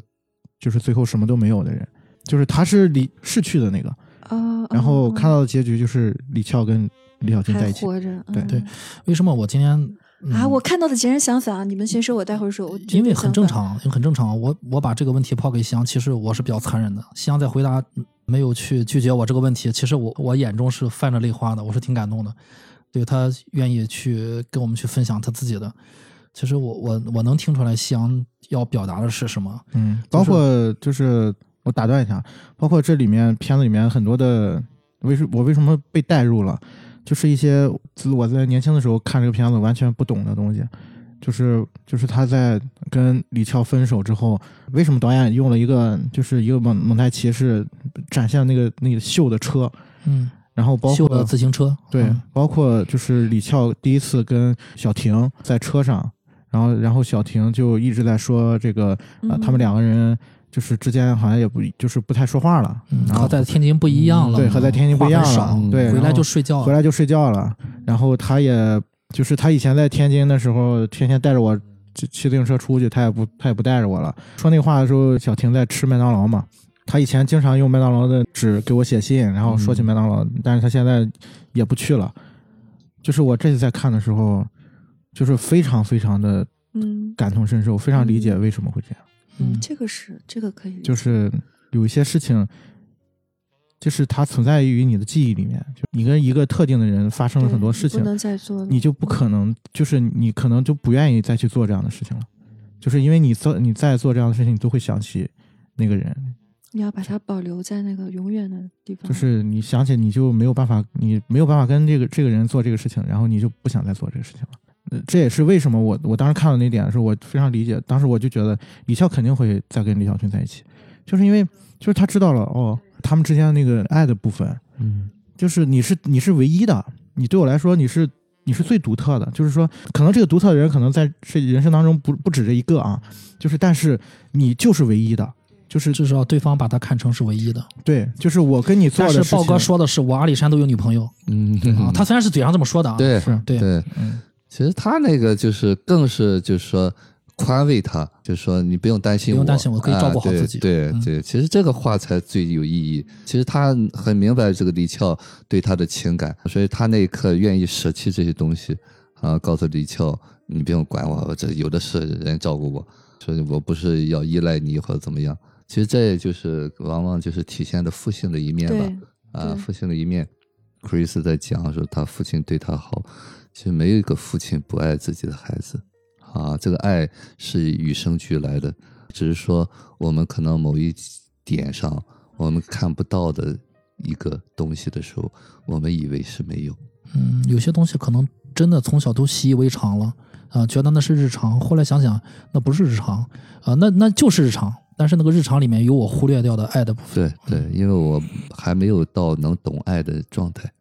关于刚才夕阳说的这部分，于果老师有要补充的吗？其实我能够理解夕阳在讲的这些东西，有时候可能我们在那里面的时候会带着很多的情感在里面，那么可能在那一刻的时候我没有办法可能兼得它，但是有一天，我我觉得夕阳在讲那个东西说他是那个死去的人，什么也没有得到，那么这可能就是过去的那种感觉吧，就是只能代表过去，对，啊，你过去可能以为你是这样的，但是下一秒钟，哈、明天可能你就是那个可以得到的人，不一定就是非要失去那些，啊，你要成全别人。或许，或许你觉得你可以去做这种事情，当然这个东西往往是无意识的重复。或许有些人可能就在做，之前我也是这样，总是觉得要做一个伟大的一种选择，可能我不让你看到我在为你默默的奉献一些东西，这不是我们需要做的。回到现实层面上，尤其是两性关系上啊，就是同辈的这个关系上，呃，我们不是都是要有一个做伟大的一个部分。当然，这个东西在需要的时候，我们可以去做，就是对方需要你依赖他的时候，或者是他需要你给他立起一个墙的时候，我们可以做。但是呢，我们也有那个很柔情的一部分，我们可以允许自己有啊，我也可以得到，我也可以付出。啊，其实这个东西是流动的，经常在讲，没有谁是单方面付出的。那么，如果我们刻意就是有时候可能会做一些伟大的事情的时候，那就是超出了那个本身的这种，呃，就是凡人的那种关系了。但这一点就是尤老师说这一点，又跟我们经常说我们需要追求一种，或者说是我们理想当中是一种无条件的爱，好像又是矛盾的。对，我刚才说的这个是什么呢？就是无条件的爱呢，是你可以做到这个东西，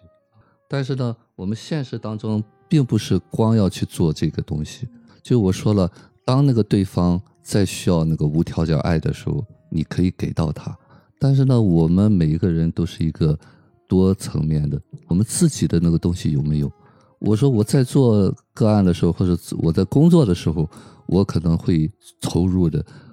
我完全可以接纳你啊。嗯但是呢，我现实当中并不是这样，对啊，有限责任，对啊，就是这只是一个角色的一个状态，对啊，我们一定是一个多层面的人，所以说我是不是允许我自己还有一些需要，我是不是也可以去索取？当然不索取不一定就代表我能够得到，但是我有权利这样做，就是我有权利、有能力去表达我的需要。对对，就是这是对我自己的尊重，就是我允许我有这个需要。当然，无条件的爱，那是我们在一个遇到一些瓶颈的时候，一些一些特定的困难、情况下困境的时候，比对方纠结的时候，那你跳出来可以看到，你之所以有这个东西，是因为你处在那个很小的一个状态里面。嗯所以这个东西是不相矛盾的。但是呢，我们必定是有各种小的状态。那么这个我就说要活明白，不代表我就天天活在那个理想化的那个世界里面。其实我自己觉得无条件的爱就是给自己的，就是我们要达到终有一天我们可以无条件的爱自己。但你要说我们作为一个个体去无条件的爱另外一个个体，为他付出，我觉得这个不现实。我有女儿，我很爱她，但我绝对是有条件的。在我很烦的时候，我给不了她爱，我只能说你先走开。或者当我需要照顾自己的时候，我就优先照顾我自己。我不可能骗过我自己说他比我还重要，没有这一回事。这是一方面，还有就是，比如说豹哥，我并不觉得他是有城府。我说他运筹帷幄，是因为他为什么能当黑社会老大？他性格里面所有人性，他摸的是很透，他也很了解他自己，所以他为什么会？当李翘当时跟他说了一句狠话，他立刻睁开眼看看清楚这个女人，这就是我要的，这就是一个阿嫂该有的，有胆有识。有胆有识又够漂亮，行。然后后面他在，他是很了解李翘，李翘也很了解他。他为什么会闻那个米老鼠呢？仅仅就是为了取悦李翘吗？当然不是，那是为什么呢？我觉得就是我觉他看到了李翘的这个部分，他看了这个李翘的部分，这是其一；其二就是让李翘知道，我也这么寂寞，我内心也是一个要爱的孩子，我也这么可爱，你来爱我吧。就是这是两部分，所以李翘也 get 到了这个点，他们能在一起。为什么我说他逃亡的时候，他还要给他一些信息？那个里面是包含了我给你足够的选择，我完全尊重你的选择，我希望你过得更好。但如果你愿意留下，我也很开心。如果是我真想让一个人走，第一我不会给他发信息，第二我会把他坚决赶上船。我那么多小弟，把他扔下去。好吧，他别跟着我去死了，但是还是留下了。包括后来又要给他买房，又说哎，我们可能生个孩子，好也不拒绝。就是这个老大，他对一个人的信任也是一点一点、慢慢慢慢的就是磨合啊。我可以信任你，我到哪儿都带着你。所以说，他也不是无条件的爱，他是一种近似。我看这个电影，我觉得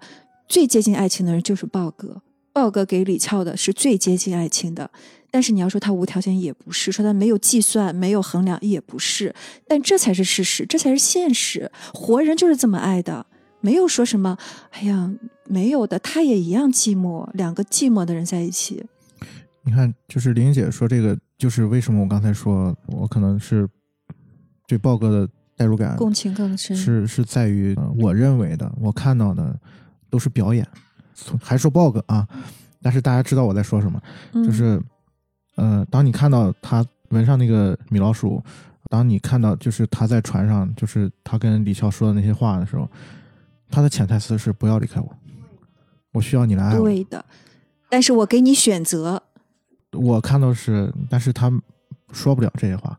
他必须要伪装，反着说，对，对必须要、就是。咱俩看到的是一样的。对，就是甚至我有时候会觉得说，这可能就是我个人的这个感感受了啊，跟这电影完完全无关了甚至我看到就是豹哥跑路，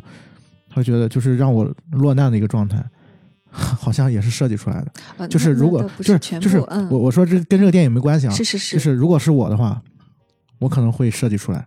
你你看陈可辛那个镜头，豹哥在船上，一束光从他背后，他周围黑漆漆的，就是水。他在那束光里，然后慢慢的回头，一个很落寞的样子，但又很倔强，说你走吧。他一个人在那里，他很孤单，他也很绝望。其实他需要李翘，对，这就是我说的，我想说的。嗯，嗯，所以这就是每个人看到看哈姆雷特就会看到一千个哈姆雷特。对，呃，就是你们俩说的，我接受，但是我有我自己的想法啊。那边每个人看到不一样，我觉得就是豹哥纹米老鼠，OK，我知道你喜欢这个，因为我刚才说的这个、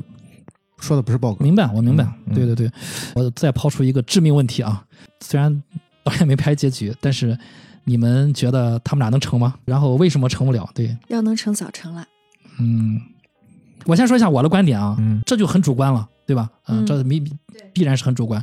我有我很主观的想法，就是我就是很很明确，我这个人就是肯定是他俩是成的。嗯，对。最后我再补充啊，我 对我就是觉得他俩会成。什么叫成呢？就是说两个人生活在一起一辈子就要成吗？就如果是说他俩还有感情又好了一段，我绝对是赞同的，就很有嗯可能。但是什么叫成？就是说走到最后一一天嘛，这个不好说。我觉得就是一个开放结局，成就是两人又走到了一起谈恋爱，就这样。嗯是有可能的。嗯，嗯，就是我谈两个层面嘛，一个层面是我自己，我希望他们俩成，就是一个理想化的一个、你这算是祝福，啊 祝福祝福。啊。对，然后另外一个层面是，我觉得是从技术层面，就是导演拍了，就是他们俩成了。对，他们俩一共三次同框的镜头，就是前两次我已经说了，一个是就是提款机，提款机，嗯，一个是这个车的后后视镜，嗯，第三次就是邓丽君，他们两个人的就是从物质到了就是真正核心的层面，就是他们一直联系他们两个人的那个那个东西，嗯那个情感的纽带，让他们再次在一个画框里面。啊，我觉得就是导演让他们成对，啊，就是这是两个我觉得两个层面吧，嗯，因为这是所有人都想看到的，都希望看到的。但我的感觉是，并不是这样。如果那样，他就不会说这差一点是一个爱情故事。然后就是这种人的悲凉，就是在于你仔细回想，你十年前分手的爱人，你们真的能再相聚以后，还能再心无芥蒂，经过这么多事还要在一起吗？不一定的对。林姐说完这个，我要说第三个，啊，没第三个说完的就你主观的，不是，就是第三个层面是，呃，也是主观的，也是这个电影就是主观给我的东西。嗯首先我要说这个，就是我主观给我的东西，就是因为导演明确说过这个镜头不是那样的啊，他的开场和结尾啊，两个黑白的镜头，就是我认为这就是一场梦。嗯，我就知道你要说这个，对，当然这个跟导演的创作完全无关了啊，因为导演不是这么想的啊。但是就是我觉得它就是一场梦。其实你仔细去看，这两场是不太一样的，这是导演最鬼的地方。这两场是不一样的，就是第一场他开头的时候，他俩到岗的时候，就是李翘是没有回头的，李翘起身就走了。但是结尾的时候，李翘被摇摇醒，李翘回头两次，嗯，这就是因为因为第一个镜头肯定不是那张曼玉本人拍的，你你们有没有想过，这个电影真正的结局落在哪里？结局落在他们两个的开头，嗯就是说落在命运上，就他们宿命里可能会相逢，可能不会。这是这个电影真正的结局，而不是说他俩在在那个邓丽君那个地方，那不是最后一个镜头。最后一个镜头是他真正想说的，就成与不成都不要紧，但这是命运。嗯对嗯，对，嗯，你过度解读了啊！我跟你说。是的，是的，你可以把。它理解为一个梦，完全可以。但是我就是这样想的直。播间的直播间的朋直播间的朋友们不要因此而掉粉啊！我们这个节目不是经常过度解读的。就是我跟跟大家也分享一下，就是关于这个镜头的设计，导演其实他原本的想法是把整部电影拍成黑白的，嗯，因为他觉得，因为他是九六年去拍这个八七年的香港，他觉得就是拍不出来那个，因为那个彩就是那个彩完全不一样拍不出来八七年那个香港的味道，他觉得就是用黑白去呈现过去的香港会是一个比较好的表现手法，嗯但是就是他跟这个制片方一提，制片方说你你开玩笑呢，对，制片方就肯定说你这越界了，你过分了。其实制片方最早让他去拍那个《金枝玉叶二》，他不拍，他说我不拍《金枝玉叶二》，嗯然后他想开出了一个条件，你要让我拍《甜蜜蜜》，我可以拍《天金枝金枝玉叶二》。所以说一切都是成年人的抉择。对，然后因为陈可辛当时说，我有两个大明星，是不是？然后我们就就冒险一点，做成黑白的。资方就不行，就是你这个电影本身就是就是小情小爱的，对吧？就是得卖钱。嗯，然后导对，演本来本来的片名叫《大城小爱哦，那个太》，按熙的那那按熙写啊，按熙写的片名叫《大城小爱》。哇，那差远了。那是因为后来看到邓丽君那个事情，然后改成甜蜜蜜嗯。对，这个小城故事嘛，邓丽君唱的小城故事，小城就是指泰国的清迈。因为大城小爱等于全说出来了，就没劲了。嗯对，然后这个导演改成了现在的这个处理。嗯他导演的想法跟玲玲姐说的那个差不多啊，就是一种就是呃，跟 Chris 刚才说的也差不多。嗯，就是一种就就是两个人要相逢，嗯，但是之后会发生什么不知道。开放的，对嗯但是我觉得那就是一场梦，就是就是因为一上来很好很好。啊，完全就是我的我的我的主观的看法啊，嗯过度解读。我们就聊自己主观的，对 对嗯一开始就是李小军就是一个，当然可能你你要是说从呃技术层面，呃如果他真的一场梦的话，第一个镜头就不会让黎明就是醒来了啊。嗯但是呢，黎明第一次醒来之后，他坐上那个电梯是一个大背光，对，电梯然后是大强光，对，嗯然后你是基本上你除了轮廓是看不见看不清黎明的脸的，它是一个非常非常梦幻的一个就是一个镜头的设计，所以我就是觉得就是一场梦，然后最后梦醒了，然后发现他梦里面那个姑娘是他背后那个姑娘，哎 OK，我赞成夕阳的这种过度解读，因为就是在梦里，在梦里。嗯，其实我一直在等夕阳什么时候会提梦。对，就是在梦里在梦里因为因为这个这个镜头最后一个镜头结束之后，就是黎明在唱啊，甜蜜蜜的啊，甜蜜蜜一首歌啊，就是邓丽君唱的啊，就是在梦里，在梦里这个歌词。对，然后这个也是就再补充一个小彩蛋，就是这个也是就是黎明当时跟导演说，我给我给就是这个电影唱个主题曲吧，能卖钱吗？他那会儿已经就是比较有名了嘛，嗯嗯，然后能多卖点钱。然后导演说就是我不想让你唱这个，我能不能给我唱一个啥也不要不插电版的《甜蜜蜜》？然后这首歌出现了两次，就是一次是结他尾，俩婚内出轨的时候，嗯，一次是就是他们分手那天晚上，然后那个他们俩上完床之后。对对，黎明他摸着他唱的，对，黎明说：“你吃鸡脚吗？”他说的那个李翘说不吃，然后那个李小军就呃就抱李小明就抱哎，就说李小明，别这样，李小明，李小明还挺可爱的。一会儿韩梅梅都出来了。就是抚摸着他，然后唱了《甜蜜蜜》，然后你你会发现那个他的唱的这个《甜蜜蜜》是有一点这个是给他讲故事的感觉，嗯。就是有一点这个唱摇篮曲的感觉，嗯，对，就是那种枕边的话的那种感觉。行，你刚刚说是一场梦的时候，我浑身鸡皮疙瘩，因为我突然想起陈可辛的一段话，他说他为什么拍这个片子，因为他做了一个梦，他梦到他突然回到了十年前，他身边的一些艺人朋友刚结婚、刚生孩子，嗯。他从十年后回到那时候，他说：“我想告诉你们，你们十年后已经离婚了，但我什么也说不出来，我只能那个时候还是去祝福他。嗯我在梦里说：哦，我不能告诉你后面发生什么。所以刚刚香说，我浑身鸡皮疙瘩，就很可能是这个梦给了他这个灵感，他才要把那个镜头放在最后真正的结尾。”就是你回到十年前，你你的东西很多都是写好了剧本了，只是你还不知道，你懵懵懂懂而已。我不能告诉你，你自己去走吧。嗯，所以他在不在一起可能不重要，但是就是他个人的成长，这个是重要的。对，我的问题啊，就是他俩是否在一起，就是抛砖引玉。呃，于果老师呢，怎么看呢？那个再再插一句，就是刚才于果老师也说，就是《甜蜜蜜》在这个电影当中出现了那个次数嘛，对，其实嗯还有一段就是他骑自行车的时候，呃，两个人唱，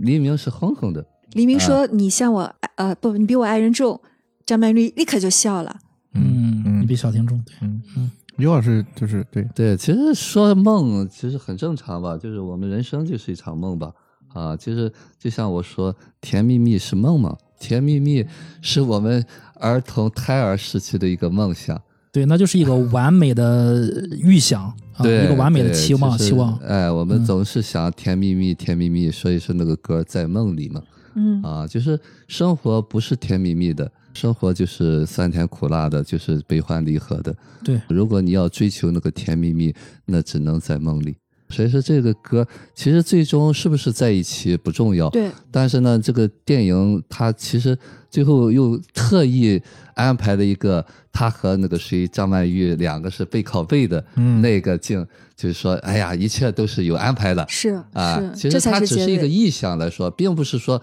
真正这个人就是在火场遇到，最后又要经过这个东西，啊，就是他在讲很多东西可能会有些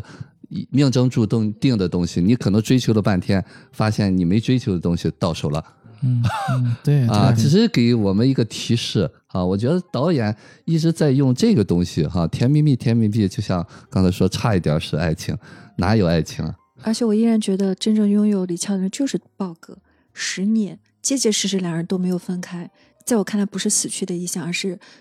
他付出了真爱，他得到了真爱，他俩合适，嗯就是这么简单，就是他俩合适，比跟李小军合适。如果比较的话，所以他做了本能的那个选择。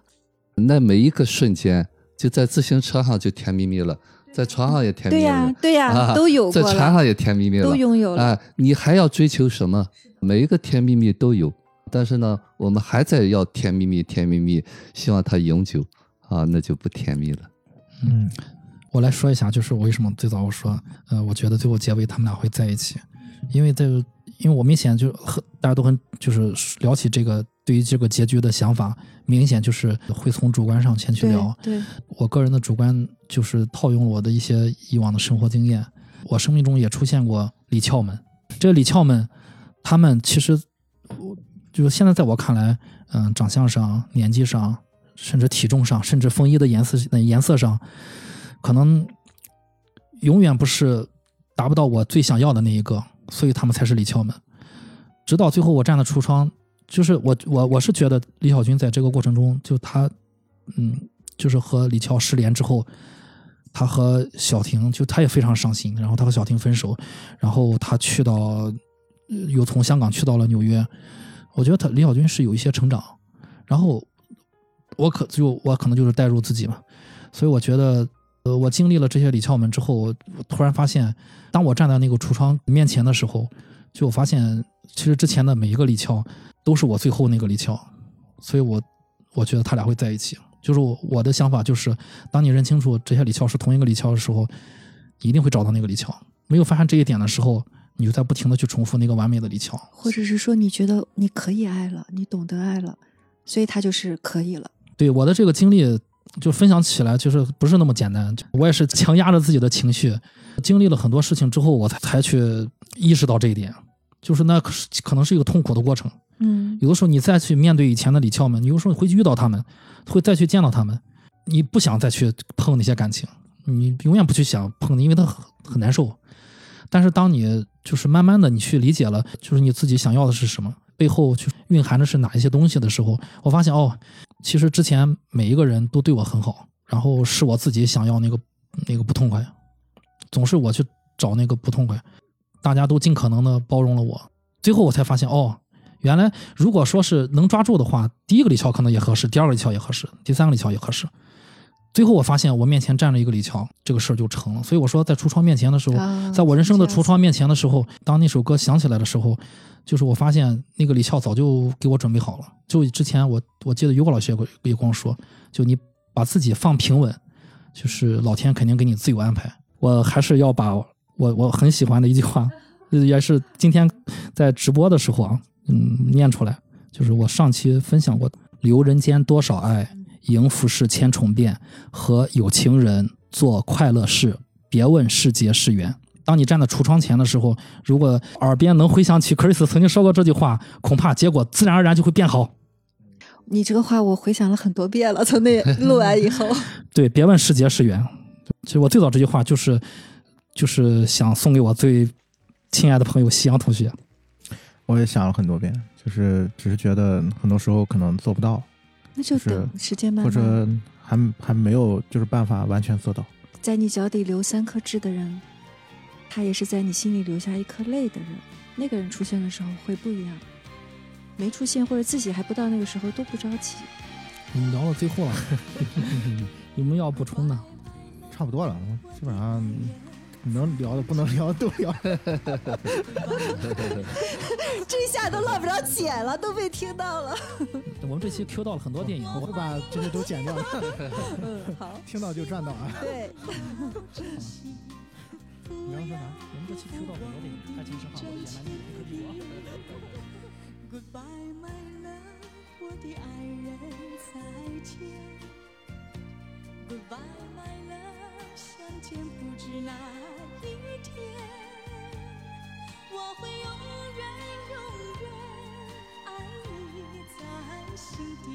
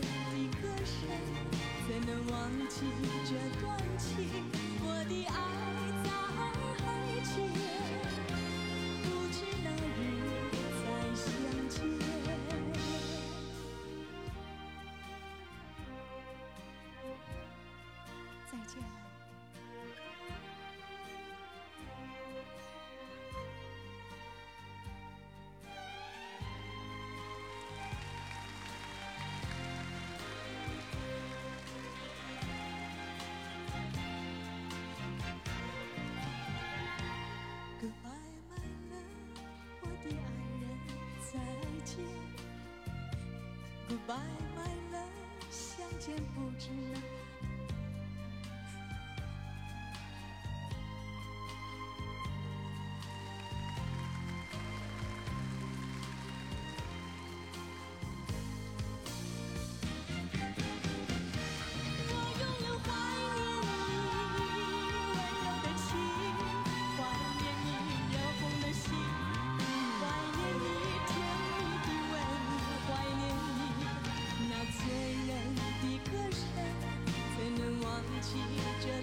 我的爱。